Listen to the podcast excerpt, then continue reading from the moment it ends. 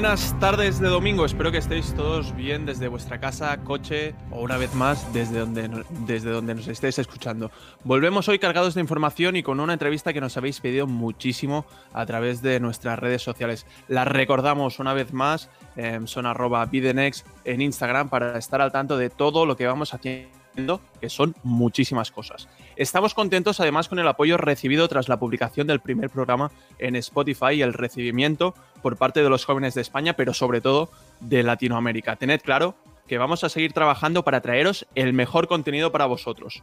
Hoy vamos a hablar de un sector que es muy importante en la economía y que tiene muchísima relevancia entre los jóvenes como nosotros, que es el fashion business. Para ello contamos, como siempre, con Guillem Farré. Buenas tardes, Guillem. Buenas tardes, Arnau. Y con Julia Regardé también. Buenas tardes, Julia. Buenas, ¿qué tal? Y con ellos dos vamos a analizar toda la situación. Quedaros hasta el final porque luego tenemos una entrevista muy interesante con el mayor coleccionista de Louis Vuitton por Supreme y, bueno, el mayor coleccionista de toda España. Pero antes de empezar con el repaso de las noticias, quiero que suene la sintonía de nuestra nueva sección.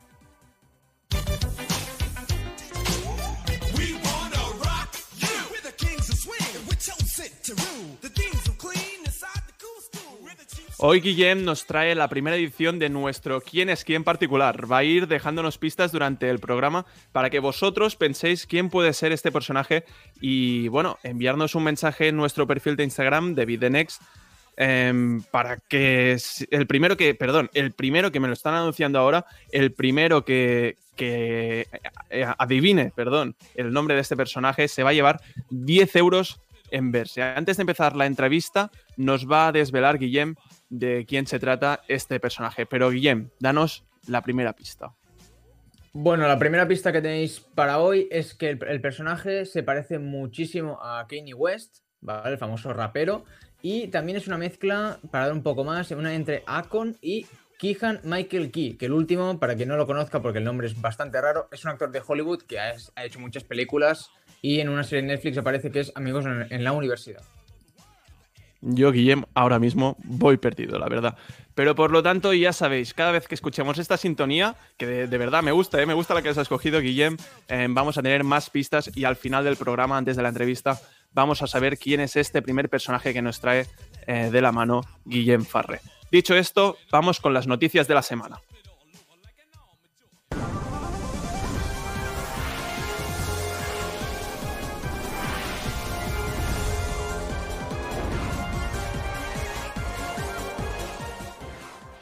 Los rebrotes cortan la mejora del empleo y 85.000 trabajadores más pasan a estar en ERTE. A lo largo del mes de octubre se multiplicaron los expedientes de regulación temporal de empleo y según los datos del SEPE publicados esta semana, el número de trabajadores en ERTE suman más de 600.000. Y con esta precaria situación, Hacienda prepara otra subida de impuestos tras la crisis.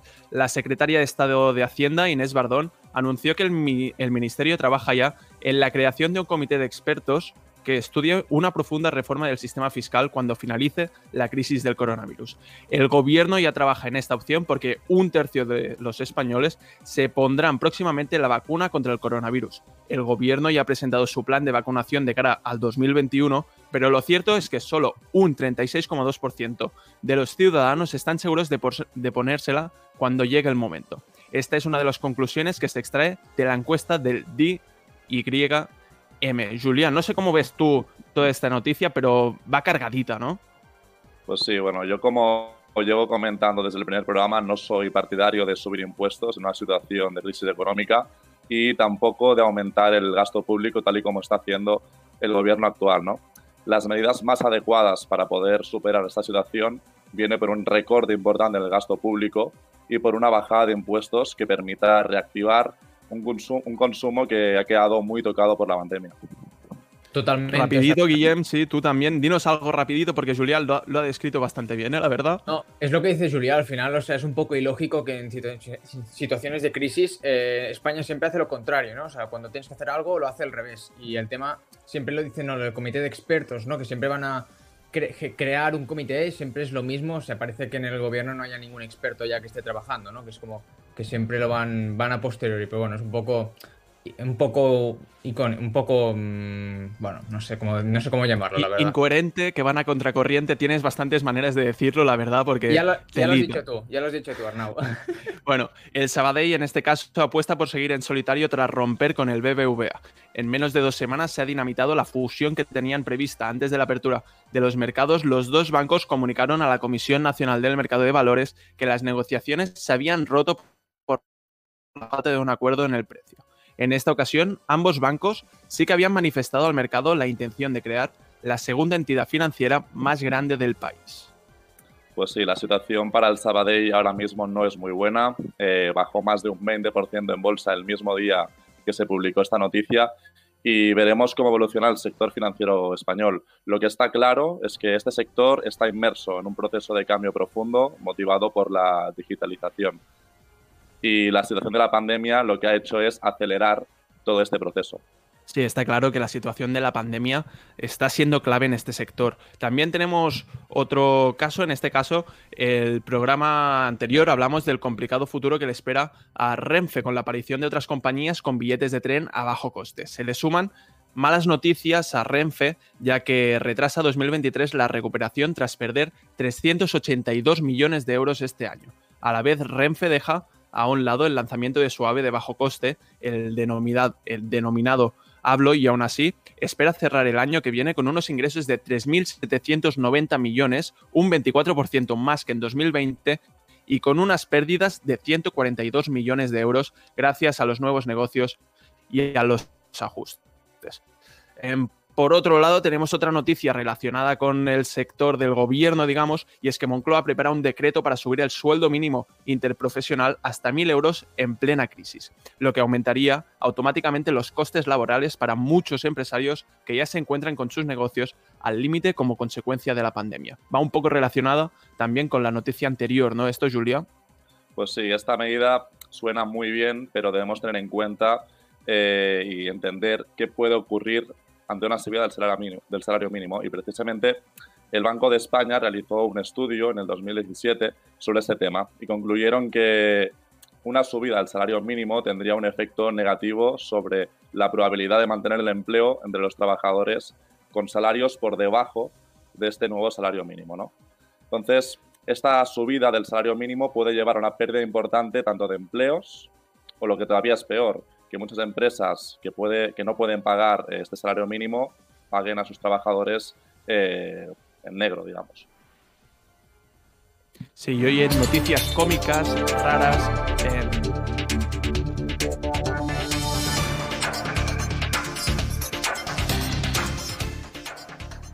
Como iba diciendo hoy en, noticias cómicas, raras, em, un tanto peculiares, digamos, Apple ha sido multada en Italia con 10 millones de dólares por engañar acerca de la resistencia al agua de sus iPhone las prestaciones acuáticas de sus dispositivos debían ser en un ambiente controlado para ofrecer el rendimiento estipulado. También apuntan que los términos de la garantía de Apple eran engañosos ya que se, este se anula si el teléfono resulta dañado por los líquidos. Un poco raro que, que suceda esto, un poco contradictorio incluso. Además, Apple no repara aquellos dispositivos, como ya he dicho, dañados por el agua. Y esto no es todo, ya que una denuncia en cuatro países europeos coordinada por Euroconsumers exige a Apple que pague en España más de 100 euros a cada usuario que vio como su iPhone 6 y hace tiempo por eso perdía rendimiento. La OCU, responsable de la demanda en España, considera que los españoles, belgas, portugueses e italianos merecen el mismo respeto y justicia que los estadounidenses. Perdón, que no me salía. Em, yo esto lo tengo rápido, lo digo rápido, yo me ducho casi hasta con el iPhone, me baño con el iPhone y no sé si vosotros hacéis lo mismo. Pues mira, Guillem, Arnau, perdón, que hoy también confundimos hasta los nombres. Yo hace justo dos días eh, me he comprado el iPhone y si no lo puedo utilizar ni, debajo de la ducha, pues creo que le voy a devolver y todo. Y si no, lánzalo a la piscina a ver qué pasa, que a lo mejor, te... a lo mejor te lo devuelven. Bueno, la siguiente noticia trata de que Lufthansa convierte las filas de, de los asientos de clase turista en camas, un nuevo servicio en pruebas en la era COVID en los aviones. Lo hace ya que a causa del coronavirus muchos aviones no vuelan llenos y por lo tanto intentan mejorar la comodidad de los pasajeros aprovechando el espacio sobrante. Imaginaros un avión lleno de camas. Mm, yo pagaría, creo que el, precio por billete está en 250 euros, por lo tanto, bueno, yo lo pagaría, pero no sé si tanto, la verdad. Em, por último, perdón, por antepenúltimo, tenemos que un parque de atracciones de Japón vende pases para teletrabajadores que quieren usarlo de oficina. El parque de atracciones lanzó un curioso plan para sus visitantes y es que les da la posibilidad de trabajar desde su noria, su montaña rusa, desde sus autos de choque, eh, en vez de hacerlo desde casa. Esto, em, imaginaros a, nosotros que estamos haciendo el programa desde casa, cada uno sentado en, un auto de choque con su micrófono en, su carrito y haciendo el programa. No, no sé si os, si os, gusta la posibilidad vosotros dos, Guillem y Julia. Y ya por último, tenemos que, o bueno, hoy cerramos esta sección con una historia un tanto emocionante, ya que en Estados Unidos había un repartidor de pizza que tenía 89 años y que recibió 12 mil dólares en una propina sin saber que este dinero salía gracias a él porque era famoso. Se trata de Derlin Newey, que se vio obligado a trabajar a sus 89 años como repartidor para poder pagar sus facturas. Una familia se encariñó mucho con él y cada vez que les traía una pizza lo grababan y subían el vídeo a TikTok. La cuenta terminó superando mm, los 50.000 seguidores y entre todos ellos lograron recaudar 12.000 dólares que posteriormente le dieron de propina a este vuelo. Con esta buena noticia llegan hasta aquí las noticias curiosas de hoy.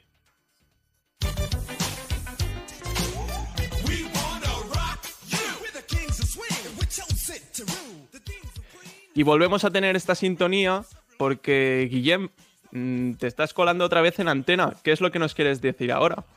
Bueno, esta pista yo creo que va va a dejar muy claro hacia dónde va el personaje de hoy. Y es que el personaje ha hecho varias colaboraciones con Nike. Y cuando digo colaboraciones, o sea, son colaboraciones tochas en la cual el producto se agota súper rápido, incluso al minuto de lanzarse al mercado. Y para un plus, para la gente que sea de Barcelona, eh, en la zona del Mare Magnum las venden mucho, ¿vale? Falsificaciones venden muchísimo, así que doy un poco ya más, más pistas, ¿no?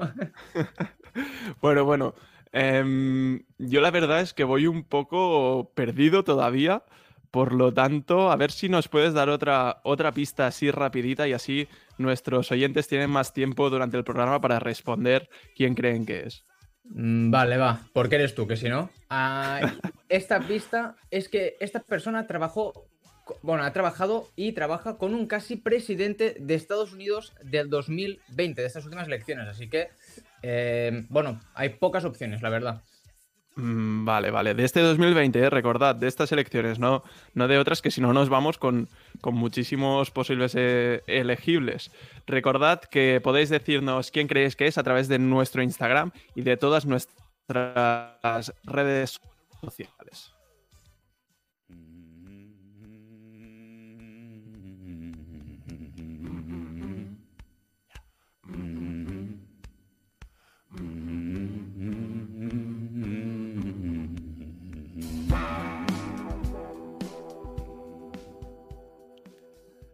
Y hoy vamos a tratar el tema de la moda, el fashion business, que se han visto afectados como el resto de sectores de la economía. Sin embargo, los engranajes de estos no han parado durante todo el confinamiento y ha sido un ejercicio mm, prácticamente obligado de evolucionar. Las empresas han apostado más que nunca por el comercio online, el cual ha disparado sus ventas y han tirado de ingenio para presentar sus campañas en redes sociales y reafirmar sus valores. Aún así, los dueños de Michael Kors, Jimmy Cho y Versace estiman que las ventas podrían caer hasta 150 millones de dólares. Y esta previsión es lo que espera el resto del sector también, estas malas noticias. Aquí en España, por ejemplo, las ventas de Inditex em, cayeron un 41% en tiempos de pandemia hasta el junio. Esto después de, del confinamiento, pero el sector de la moda ha sido muy solidario con la sanidad y muchas marcas han dado dinero para combatir esta situación.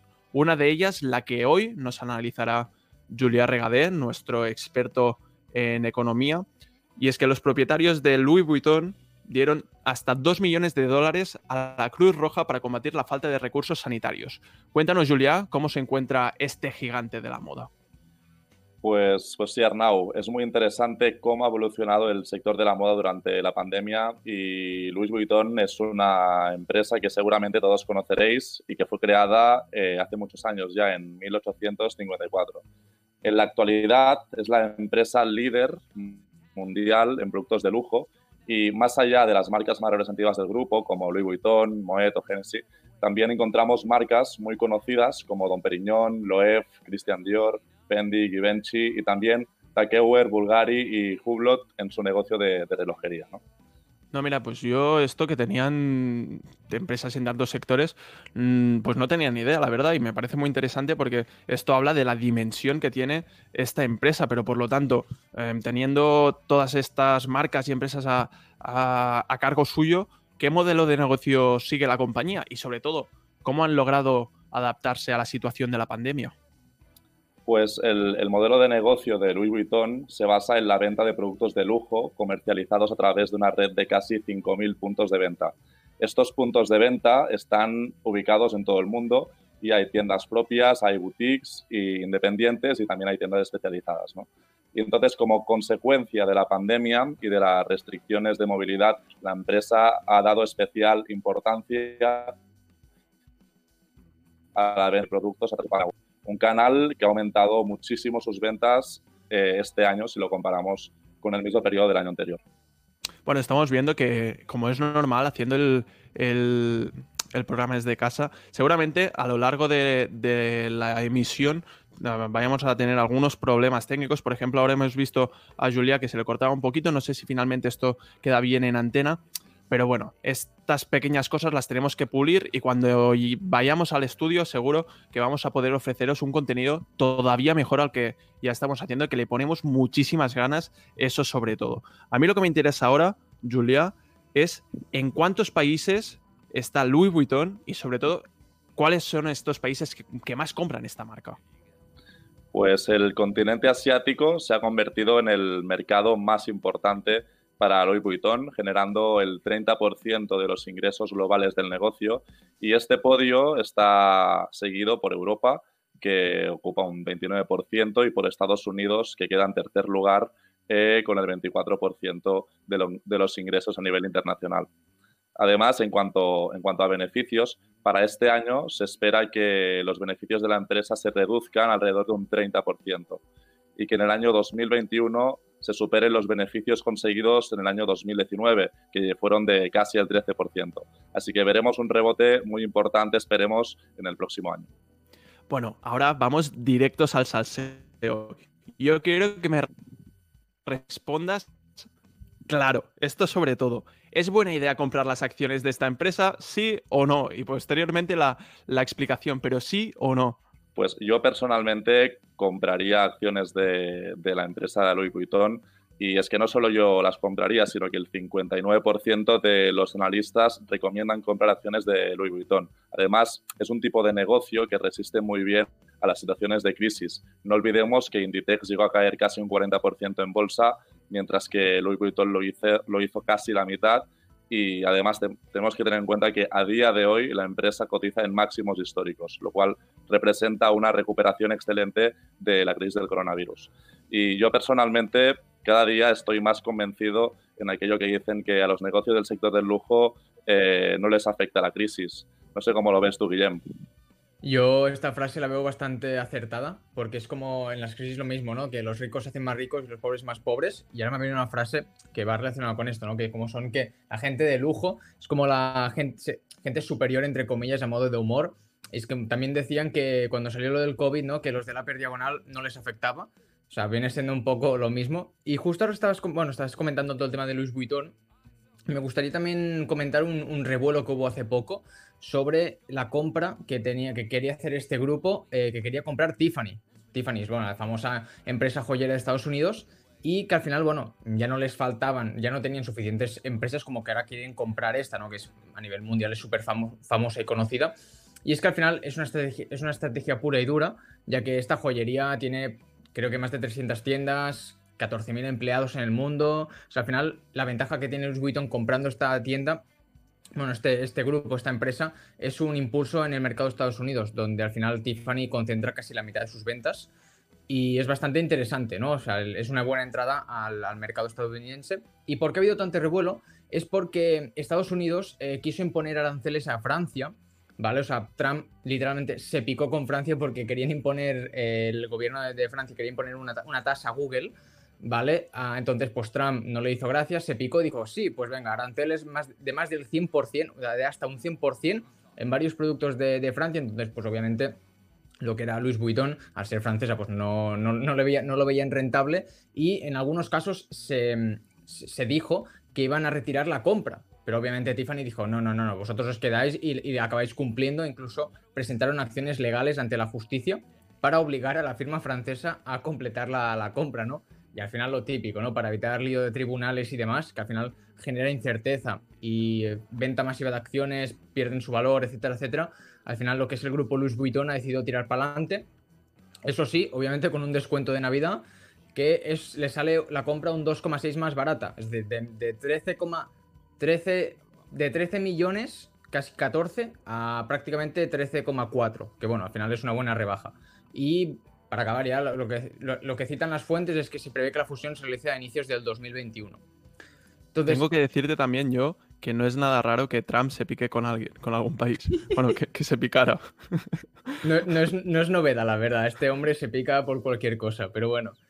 Y ahora que también hablando del tema, yo soy bastante fan del tema de productos de lujo y demás, aunque no me los pueda permitir, pues soy bastante fan, ¿no? De, de mirar la gente que se los puede comprar. Sí que es verdad que hay un gran mercado de reventa eh, sobre todo estos productos, ¿no? Y más limitados, eh, con colaboraciones y demás. ¿Y tú qué, qué, opinas del tema, Julia? ¿Qué, es, qué sabes al respecto? Pues el, el, sector de, el sector de la reventa de marcas de lujo ha hecho un boom impresionante a, los, a lo largo de los últimos años, ¿no? Gracias a la llegada de nuevos canales de venta como el comercio electrónico y es un sector que estaba dominado tradicionalmente por las ventas en tienda física. El, el tema de, la, de los, la venta de productos de lujo, ¿no?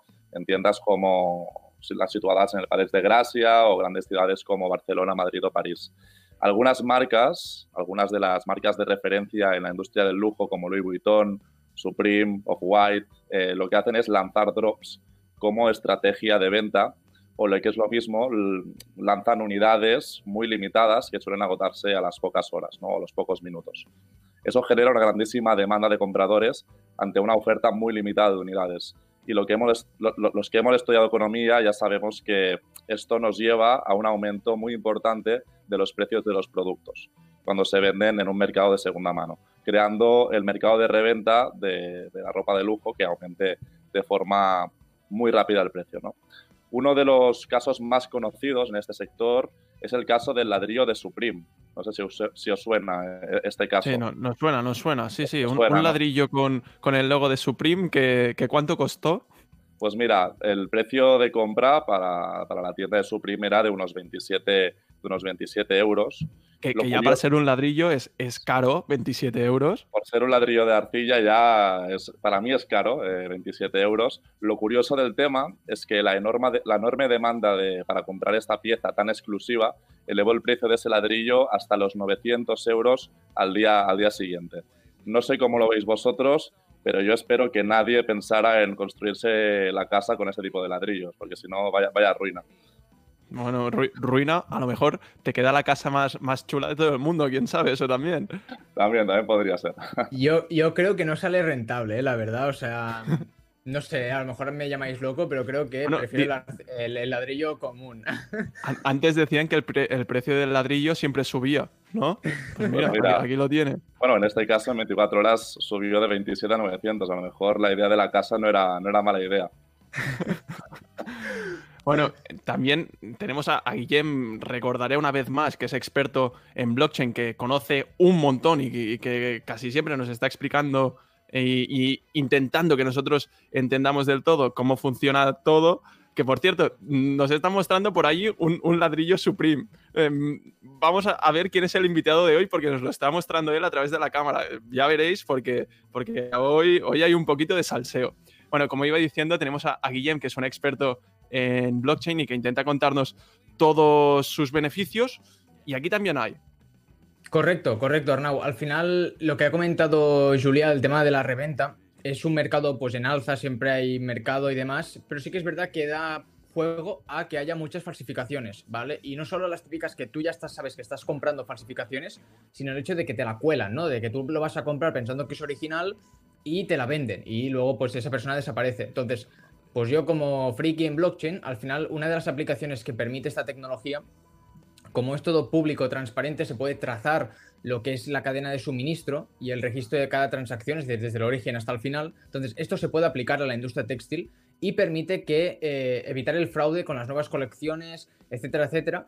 Y es una, es una gran ventaja porque tú al final puedes verificar a través de la. escaneando un código QR si esa zapatilla que te está intentando vender un tío de Wallapop es verdadera o falsa, ¿no? Incluso también, ya no solo para si es falso o verdadero, sino garantizar la fiabilidad de la procedencia de los materiales. Que si te dicen que esta piel es del conejo de África, me lo invento, eh, que tú puedas verificar que es de ahí y que no sea el conejo español, ¿vale? Por ejemplo. Entonces, y eso, pongo ejemplos súper, vamos, o sea, estoy exagerando muchísimo, ¿no? Pero que ah, tiene esa ventaja. irte, al conejo de, África o de España. Sí, no, no, no sé, no sé ni, vamos, me lo acabo de inventar totalmente. Pero la ventaja de esto es que no es algo utópico, sino que ya es real y ya, pues ya es que es para, para bueno, es gracioso, ¿no? Que precisamente Louis Vuitton eh, se ha asociado con Consensus y Microsoft para lanzar Aura, que es una plataforma que ofrece servicios de rastreo eh, de productos basados en la, tecnología blockchain y que permite que los, los, consumidores accedan al historial de productos y a la prueba de la autenticidad de los bienes de lujo, incluso de las materias primas. O sea, que al final es, es algo real que se está trabajando en ello encima de Louis Vuitton, que ya, bueno, pues ya es el colmo del colmo.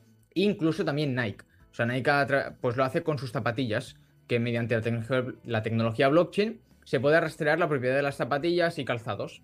Entonces, Pero, y, esto déjalo claro porque em, cuando dices que se puede rastrear, ¿qué dices? Que yo, por ejemplo, me puedo comprar unas, unas bambas Nike y yo puedo ir a, mirar de dónde procede cada uno de los materiales o, esto todavía no se puede hacer.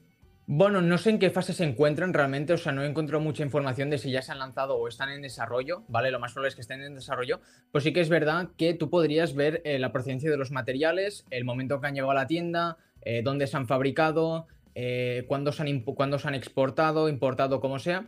Y eso es bueno, sobre todo, ya no para unas Nike normal y corrientes, sino para, sobre todo, para, se hace precisamente para eh, temas más exclusivos. Pero sí, sí, podéis hacerlo con cualquier tipo de zapatilla. Vale, vale. Yo sobre todo me quedo con, tu definición que, te haces de soy un friki del blockchain, porque después lo demuestras. totalmente. Pero bueno. Hoy también Guillem nos está trayendo por primera vez em, la sección del quién es quién, que me parece, me, dicen desde la cabina que estaba está ardiendo la, otra vez la sintonía, que ya estamos a punto de descubrir quién es nuestro personaje secreto.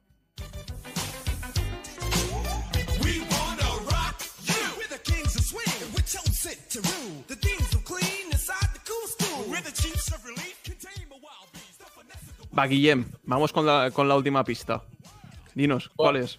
Bueno, a ver, eh, para la gente que se piense que este hombre ha estudiado. No, o sea, este hombre no ha estudiado. Está en va relacionado con el sector de la moda, obviamente, por eso estamos eh, hablando sobre ello. Pero no ha estudiado nada de moda, o sea, es algo curioso porque encima su carrera no pega ni con pegamento. O sea, no es que haya estudiado algo que puedas vincularlo como empresariales, no, no, es que no tiene nada que ver. O sea, es como, vamos, el azúcar y la sal. Por lo tanto, hacemos repaso de las pistas que nos has ido dando. La primera, se parece mucho a Kenny West. La segunda, ha hecho colaboraciones con Nike. La tercera, ha trabajado casi con. trabajó, más bien dicho, con casi un presidente de Estados Unidos de estas últimas elecciones. Y por último, no ha estudiado nada de moda. Mm, vamos con los redobles de tambores.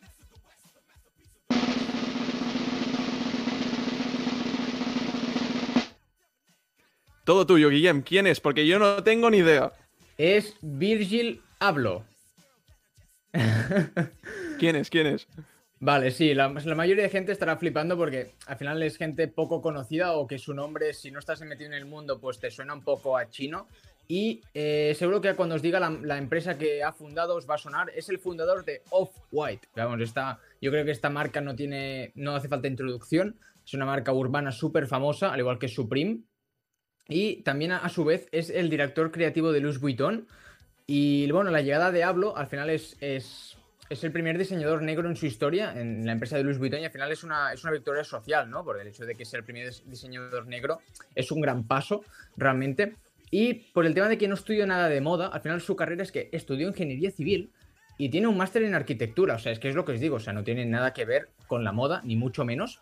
Y es curioso porque en el máster de arquitectura, eh, ahí conoció a Kanye West. es como, es surrealista, o sea, realmente esta historia es totalmente surrealista. Y ahí fue cuando empezó a, trabajar con Kanye West. Fue responsable de, creativo de, este personaje y de Jay-Z. Bueno, no sé cómo se pronuncia, perdonad. Jay-Z, Jay-Z. Jay-Z.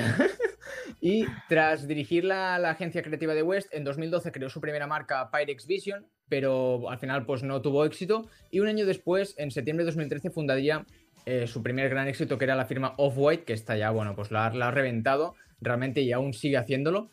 Y es que además de, ser creador, eh, director creativo, fundador y demás, también es DJ, diseña muebles para IKEA, ¿vale? O sea, cuidado porque hay algún mueble de IKEA que lo ha hecho él con colaboraciones. Ahora su precio pues no es el, no es el que puedes encontrar en IKEA.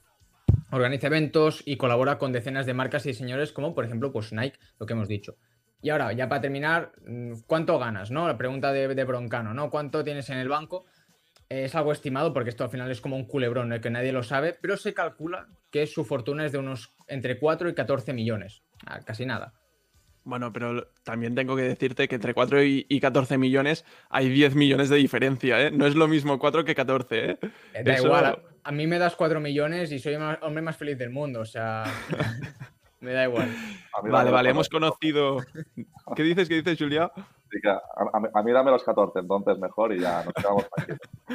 Hemos conocido un poco mejor a Virgil eh, Hablo. Esperamos que alguien haya descubierto de, quién era el personaje que estábamos dando las pistas y recordamos que el primero en haber adivinado este nombre se llevará 10 euros en verse para siguientes concursos. También recordad que lo podemos hacer a través de nuestras redes sociales, nuestro Instagram, Videnex. Ahí tenéis toda la información de absolutamente todo y no únicamente del programa, sino de todo, de webinars, de, consultas, de absolutamente todo. Con esto ya pasamos a la parte final donde vamos a entrevistar a, bueno, a esa persona que os decíamos que nos estaba enseñando el ladrillo de Supreme.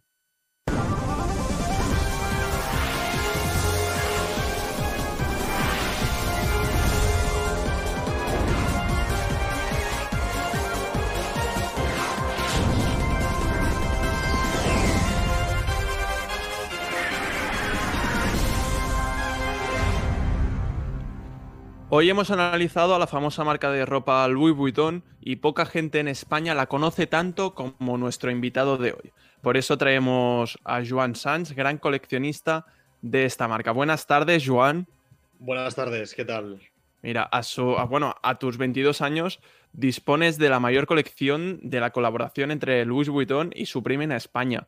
Joan, de hecho, Em, es un potencial cliente de esta marca de ropa y ha mostrado su descontento en reiteradas ocasiones sobre el trato que se recibe en la tienda Louis Vuitton de Barcelona, que recordamos que únicamente hay una.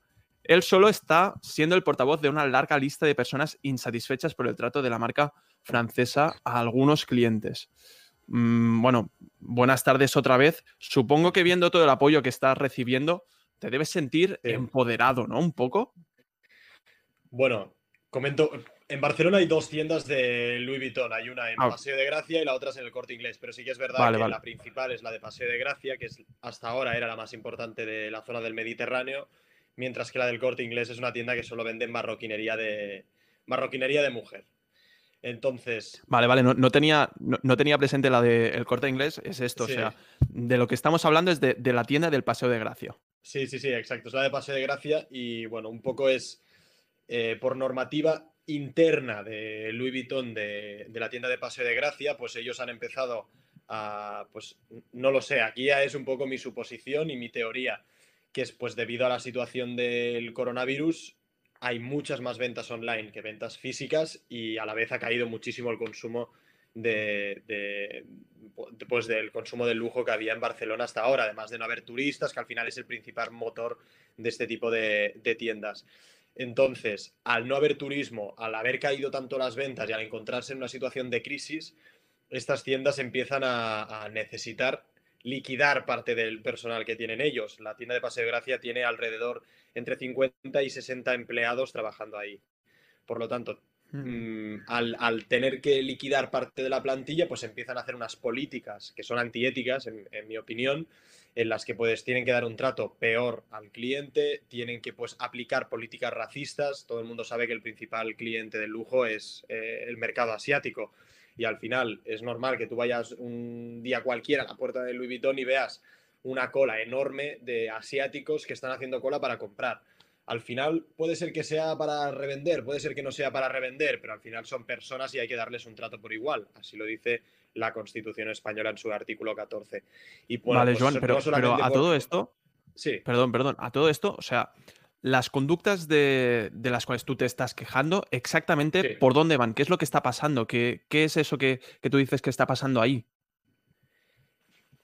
Lo que yo reporto en las redes sociales y que al final hay mucha gente en común es el trato nefasto que dan en esa tienda. O sea, al final no es ninguna lucha o ningún reporte contra la marca Louis Vuitton. O sea, no tenemos nada en contra. Al final yo soy un cliente de hace muchos años de la marca, no de la tienda y, no tengo nada en contra de la, marca. Pero sí que es verdad que en esa tienda se están generando unas políticas pues un poco antihumanas, porque al final prohibir la entrada a asiáticos, eh, mirar mal a la gente porque ahora tenemos que reducir el, personal, o incluso llegar a la tienda, en mi caso, querer comprar un producto en otra tienda y a ver cómo piques entre tiendas, enviándose correos, eh, poniendo a parir al cliente para que no compre en otras tiendas que no sea la tienda de su ciudad natal, pues son características que al final pues eh, encontramos en esa tienda que hace que el cliente que vaya a comprar no esté cómodo.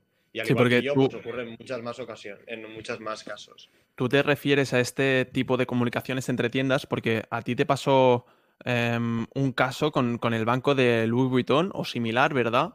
Que te fuiste a París y que te encontraste que desde Barcelona te habían extorsionado, entre comillas, una compra.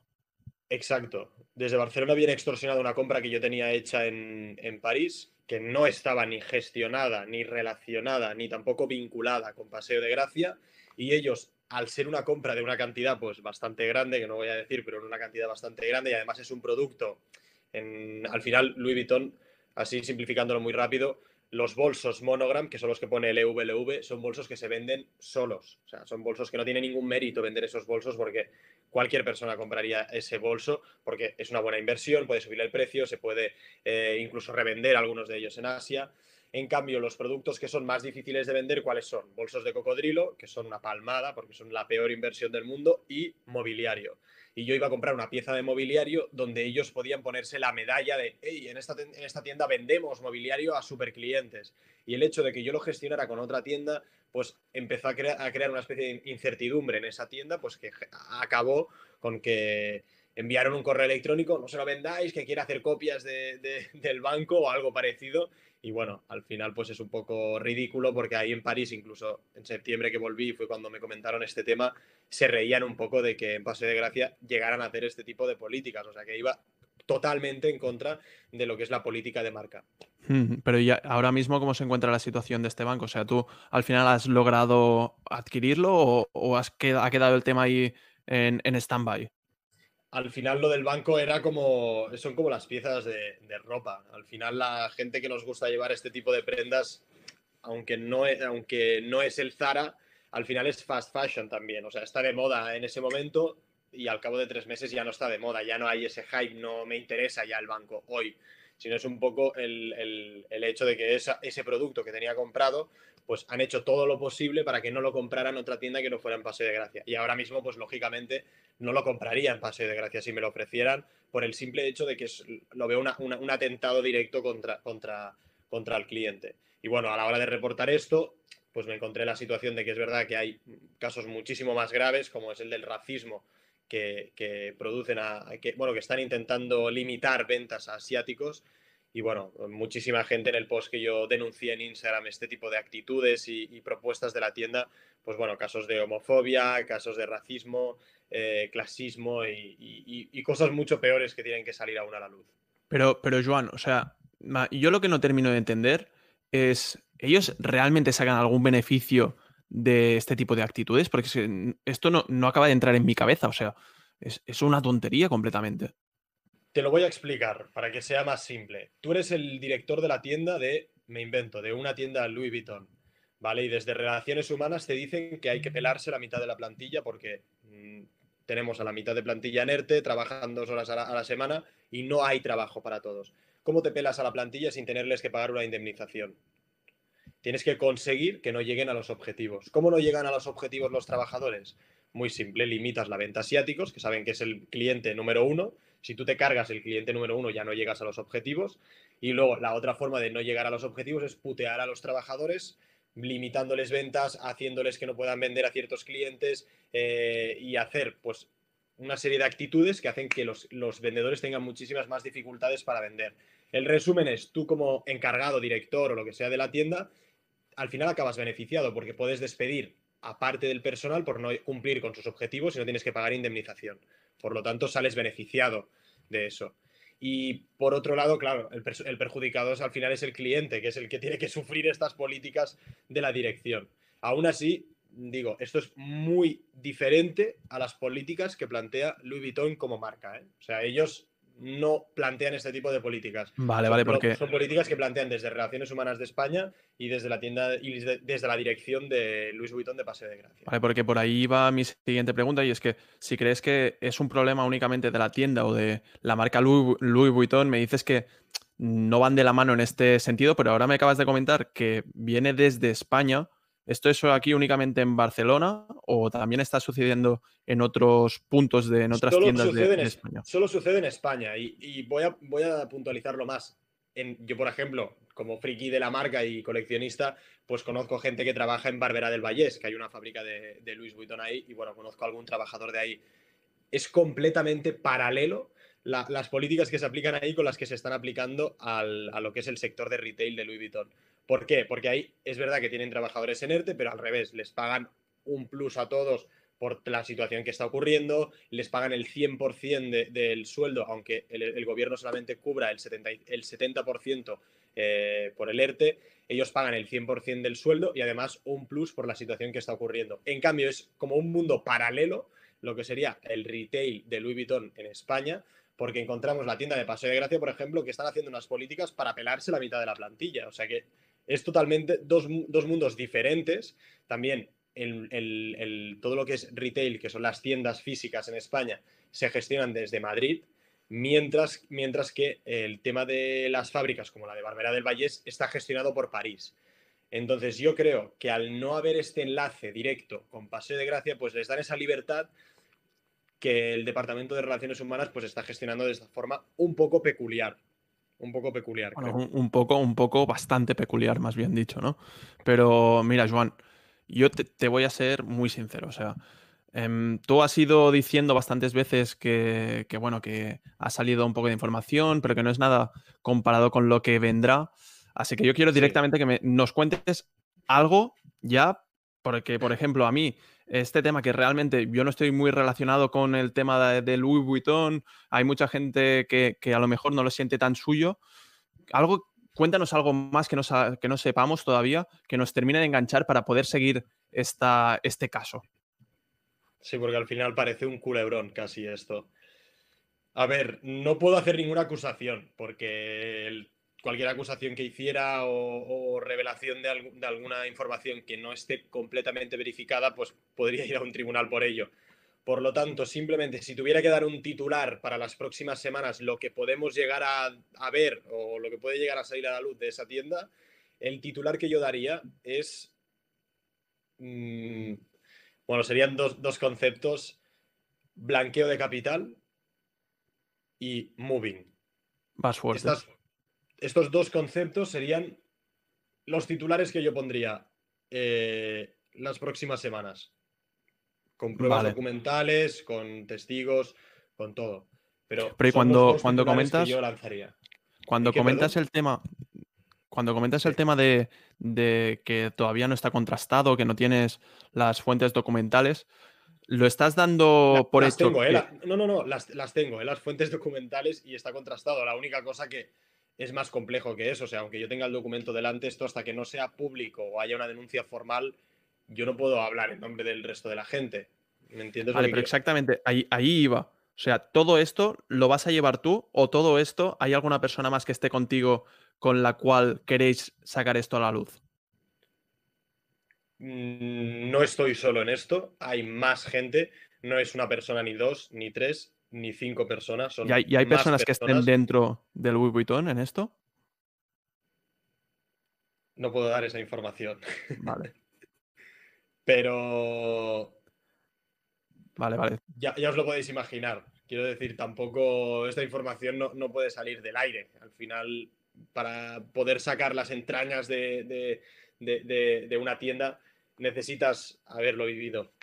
Haberlo vivido o estarlo viviendo. Así que mm, más no puedo decir, ya le digo, por, tema, por tema legal no, puedo decir más eh, ahora mismo, pero en las próximas semanas van a salir muchas cosas y la verdad, son temas muy graves y que ya no se trata de la ética profesional, sino que va un poco más, ya son temas que rozan la ilegalidad eh, y la responsabilidad legal que tienen las tiendas. Mm, con todo esto que dices que va a ir saliendo en las próximas semanas, ¿Cómo crees que puede terminar la situación, sobre todo de la tienda? O sea, supongo que, iréis a tope contra los dirigentes de esta tienda, por lo tanto, en un principio tendrían que caer y luego, ¿qué? ¿Qué pasaría? Mm, el objetivo, al menos por mi parte, no es que caigan. El objetivo simplemente es que haya una reforma. Al final, eh, yo, por ejemplo, también tengo una empresa y alguna vez hemos tenido problemas, hemos tenido que cambiar personal, hemos tenido que hacer cosas y pues o se puede formar a la gente para que aprendan qué es lo que está bien y qué es lo que no está bien o por dónde hay que ir o cuál es el camino. Y la otra opción a veces es cuando no hay remedio hay que hacer una sustitución. Pero al final un poco lo que, lo que queremos es limpiar esa imagen que hay en la tienda y pues que al final no solamente hacer un poco más justa la tienda de Louis Vuitton de Paseo de Gracia, sino hacer un poco más justo lo que es el comercio. Porque al final, este caso que ocurre aquí, la verdad, porque hemos investigado, porque estamos detrás, porque hay mucha gente eh, interesada en que salgan estas cosas a la luz, pero no es un caso aislado. O sea, esto ocurre en más tiendas, sobre todo de lujo, pero ocurre en más tiendas de Barcelona. Vale, pues esperemos que todo termine saliendo bien y ya un poco, o sea, pasando a un tema un poco más distendido, em, yo quiero que nos cuentes también un poco cómo, cómo te, surgió a ti toda, bueno, toda esta afición de, coleccionar productos premium exclusivos y en qué momento te, picó ese gusanillo de, ir a por este tipo de productos, porque al final no es una cosa normal de, de un chico de tu edad. La verdad, yo eh, cuando yo era bastante más joven me gustaba coleccionar otras cosas, lo que son chapas, cromos, eh, cartas, Pokémon, lo que sea. Y al final, pues eh, a los 17 años, pues empecé a tener un ingreso más regular, empecé a hacer mis propios eventos y tal. Y de los 18 a los 20 años, pues empecé a, a construir el proyecto de mi empresa, que ya de los 20 hasta los 22 que tengo ahora, pues eh, he ido desarrollando y ha funcionado bastante bien. Y al final un canal para poder tener un dinero invertido y a la vez disfrutarlo, porque al final muchas veces el dinero se puede invertir, por ejemplo, puedes invertir en acciones de X empresa, pero ese dinero no lo estás disfrutando, ese dinero lo tienes en, esa, en, esas empresas y no lo puedes disfrutar, no lo puedes ver, no, no, no, no lo puedes palpar. En cambio, el tener como activos, como la gente que colecciona cuadros al final, pues tener eh, ciertas piezas de colección de Louis Vuitton o de alguna otra marca de lujo también, tenerlas eh, en perfecto estado, bien conservadas en casa, pues al final es un activo que no deja de subir el valor. Al final es un producto que está nuevo, que cada vez hay menos que estén nuevos porque se ha lanzado una vez y ya está. Y es un producto que coge valor. Al final, si Louis Vuitton el día de mañana, como decíais, sube las acciones, yo que sé, el doble de lo que están hoy, que no, no, no, entiendo mucho de ese tema, pero si subieran el doble de lo que están hoy, probablemente todos los productos que hasta ahora yo había comprado de Louis Vuitton el valor se va a multiplicar también, no sé si el doble, pero también va a aumentar. Entonces, al final, poder comprar productos y que sean como un activo, eh, creo que también te da la posibilidad de poder, disfrutar de ellos y poderlos palpar. Pero entonces tú estás, estás haciendo esta gran colección que tienes. De hecho, como hemos dicho antes, eres la, tienes la mayor colección de Louis Vuitton por Supreme, por ejemplo, de toda España. Supongo que para disfrutarla, ¿no? O sea, no, no, no con la idea esta de revenderla, sino para disfrutarla. No, claro. O sea, si, si, la hubiera, si, hubiera, si hubiera comprado con la intención de revenderla, ya tenía que haber vendido hace tiempo porque ya tuvo el, punto álgico hace tiempo. Pero al final son productos que yo puedo comprar o que puedo tener en mi casa al final, como el que compra una silla. Si tú compras una silla en el IKEA que vale 100 euros, al cabo de un año, pues esa silla, si la quieres vender por Wallapop, la tendrás que vender a 30 euros. Y de aquí 10 años seguramente no te darán ni 5. Y en 20 años pues, será un mueble que tendrás que tirar porque no valdrá para nada. Pero en cambio, si tú, por ejemplo, compras una, silla de, de Louis Vuitton, me invento, ¿eh? Y esa silla vale mil euros, esa silla de aquí 10 años, si la quieres vender por Wallapop por la razón X, el precio seguramente será más alto. Digo Wallapop, no sería la plataforma ideal para vender este tipo de productos, pero eh, al final es un producto que si a ti te gusta, tú lo puedes comprar y tiene ese valor. Si el día de mañana te cansas de ese producto por lo que sea, porque no te gusta, porque ya no lo quieres llevar, porque no es portable, porque no es cómodo, porque te estorba en casa, es un valor que tienes ahí. Hmm. No sé si me explico. O sea, no es con la intención de venderlo, sino con la intención de que es un valor que si mañana me canso de esa bolsa, de ese artículo, de esa camiseta, eh, le puedo sacar una rentabilidad o al menos no perder el valor inicial. Completamente. Y ya para terminar, la última pregunta, quédate únicamente con una pieza de tu colección, la que más te guste. La que más me guste de toda mi colección. Uf, muy difícil. Eh, el reloj de Louis Vuitton con Virgil Abloh que dieron a los invitados del show de este año, en enero 2020, que fue la colección de, los, de las nubes y tal. Bueno, lo podéis ver en YouTube. Y bueno, daban un reloj que va a la inversa. O sea, en vez de ir la, hora hacia la derecha, las, agujas, eh, iba totalmente al contrario. Y bueno, pues, pues me gustó bastante. Poca cosa es, es este reloj, por lo tanto, em, yo creo, para mí, por ejemplo, yo, un reloj que va hacia atrás, yo a lo mejor no, no me lo compraría, y, menos sabiendo el precio que seguramente tiene, pero entendiendo cómo te gusta a ti. ¿eh? Nunca salió a la venta, ¿No? es, un, reloj que era como un... O sea, conseguirlo, la verdad, es extremadamente difícil, y nunca se salió a la venta, y además están numerados y firmados por Virgil. Y bueno, un poco el, el motivo del reloj dice, volveremos a los tiempos de antes. Y este reloj se lanzó en enero 2020 a los invitados del show y luego en marzo 2020 entramos en, la, época del coronavirus. Entonces, ese reloj es un poco como el precedente al coronavirus, porque ahora si miras el reloj, dice, volveremos a los tiempos de antes. Y ese reloj, eh, pues al final simboliza que volveremos otra vez después del coronavirus. Es como que Virgil pudo predecir lo que iba a pasar, un poco. Sí, sí. Bueno, pues muchas gracias, Juan. O sea, ha sido una, entrevista muy interesante, la verdad. Agradecemos que hayas venido aquí al podcast de la burbuja económica con Bidenex y sobre todo esperemos que te, vaya bien en esta andadura que estás emprendiendo contra Louis Vuitton para mejorar sus condiciones y la atención al público sobre todo, que es muy importante. Muchas gracias, Juan, de verdad. Muchas gracias a vosotros. De acuerdo. Pues bueno, podéis seguirle en sus redes sociales. Recordamos, son arroba sans, perdón, barra baja BCN. Repito, arroba sans barra baja BCN. Y hoy llegamos hasta aquí. Nos vemos el próximo día 10 de diciembre con un webinar junto a Xavi Scales, que es Top Voice de España y fundador de la empresa Always People First. Y lo diremos por primera vez, en la burbuja económica queremos ver vuestro apoyo, sobre todo eso. Si os gusta nuestro contenido, nos lo podéis hacer saber Em, en nuestro Instagram, sobre todo, arroba videnex.es. Y no olvidéis compartir el podcast con vuestros amigos, familiares y tus vecinos si hace falta.